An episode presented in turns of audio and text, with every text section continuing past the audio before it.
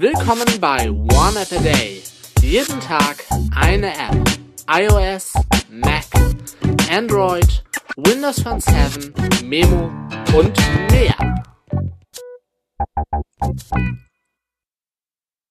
Moin Moin, Servus, Grüezi und Hallo und willkommen zur neuen One App a Day Folge mit einer Android-App beziehungsweise mit einer Kollektion von Widgets. Ähm, die Rede ist von der App oder der, ja, Color Widgets, iOS iWidgets.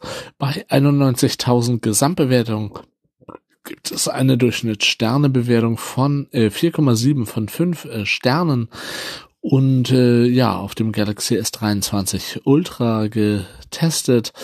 Es gibt In-App-Käufe 10,99 bis 32,99. Ähm, ich bin auf die In-App-Käufe noch nicht gestoßen, ehrlich gesagt. Also mit den Widgets, die ich ausprobiert habe. Äh, aktuelle Version zum Beispiel die 1.1.1, 19 Megabyte groß, erfordert Android 8.0 oder höher. iWidgets bietet verschiedene Farbwidgets für alle Android-Geräte. Äh, es bietet zahlreiche iOS 16 Widgets, also jedenfalls im Style, äh, wie Uhr, Foto, Xpanel, Kalender, Wetter, äh, so dass man das, man kann, man kann Widgets hinzufügen, um den Bildschirm ihres, ja, zu dekorieren. Äh, Wetter kann man auch noch verschiedene Widget-Größen zur Verfügung, genauso wie im Prinzip unter iOS die länglichen oder die viereckigen, etc. Ästhetischer iOS 16 Stil. Ein Klick, um Widgets hinzuzufügen. Fügen Sie kleine, mittlere, große Widgets hinzu. Mehrere Widgets und verschiedene Widget-Stile.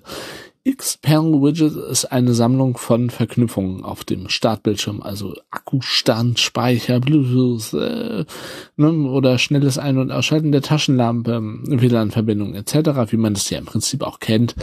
Äh, die Widgets unter Android äh, hier halt so im Design ein bisschen von iOS. Es gibt ein Foto-Widget, es gibt ein Uhr-Widget, ähm, Wetter-Widget, Kalender-Widget und äh, es soll wohl noch eine Aufgabenliste kommen, Notizen-Widget sollen wohl auch noch kommen. Äh, ich habe das vor Dingen für ein Uhr-Widget äh, verwendet, finde ich sehr nett, äh, passt für mich. Ich mag das äh, und von mir Daumen hoch für Color Widgets, iOS iWidgets. Ich sage vielen Dank fürs Zuhören, tschüss bis zum nächsten Mal und natürlich und selbstverständlich ciao und bye bye.